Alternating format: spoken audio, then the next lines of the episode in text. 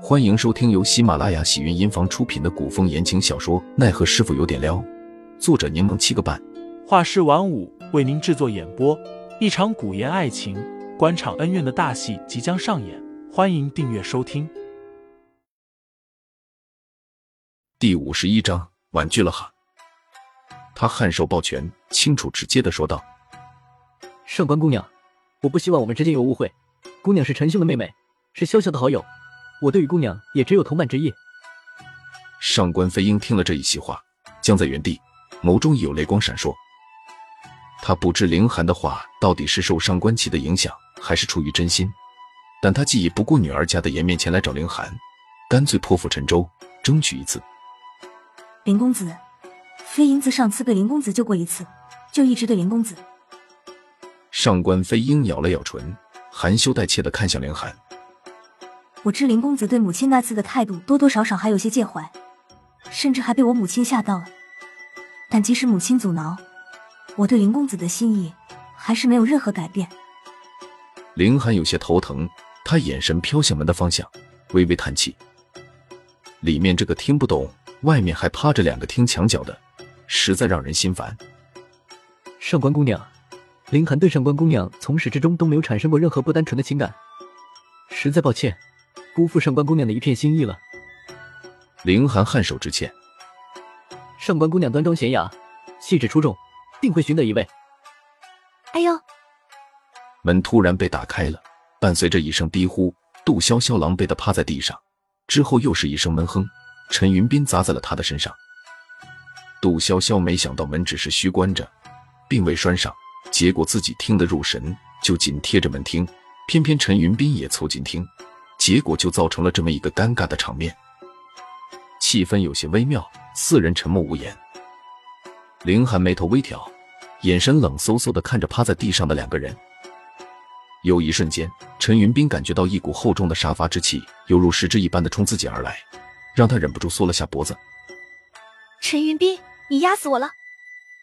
陈云斌思绪被杜潇潇的声音拉了回来，他忙爬起身，之后拉起杜潇潇，关心的问道。没受伤吧？杜潇潇，凌寒一字一顿的叫着杜潇潇的名字。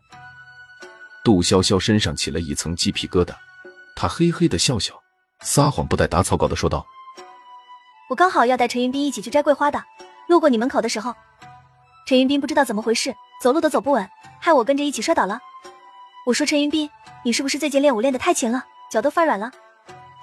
哇塞，杜潇潇的应变能力真强。若是杜潇潇跟陈云斌这么说，他肯定会相信。但对方是凌寒，估计没那么好糊弄。陈云斌眼底透露出敬佩之色，因为心虚，含糊不清的应了声是。你们在谈事情呢？哦，你们继续谈，我跟陈云斌摘桂花去了。杜潇潇说着，拔腿就准备跑。